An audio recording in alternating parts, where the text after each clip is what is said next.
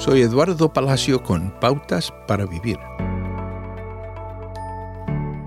Las palabras pueden hacer daño, incluso si la persona que recibe el discurso abusivo sabe que las palabras de odio no son ciertas. Las palabras dañinas no se olvidan fácilmente.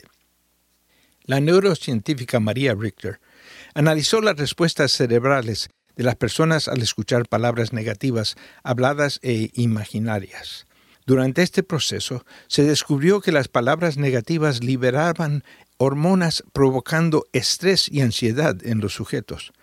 No es de sorprenderse que Santiago 3, 6 y 8 describa a la lengua como fuego, un mundo de maldad.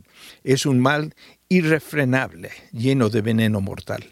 Pero las palabras también pueden curarnos o inspirarnos para toda la vida.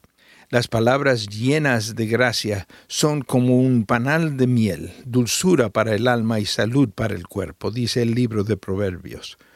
Tiende a decir palabras de aliento o suelta palabras sin pensar. Se requiere práctica para decir palabras alentadoras.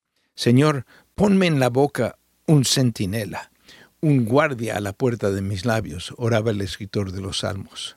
La Biblia nos instruye que nuestras palabras deben edificar a las personas. Las palabras útiles consideran el momento adecuado y no son insensibles, incluso si son ciertas. Aproveche la oportunidad hoy para elegir palabras que sean como panal de miel para el oyente. Acaba de escuchar a Eduardo Palacio con Pautas para Vivir, un ministerio de Guidelines International.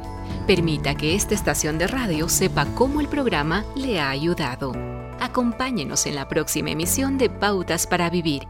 Gracias por su sintonía.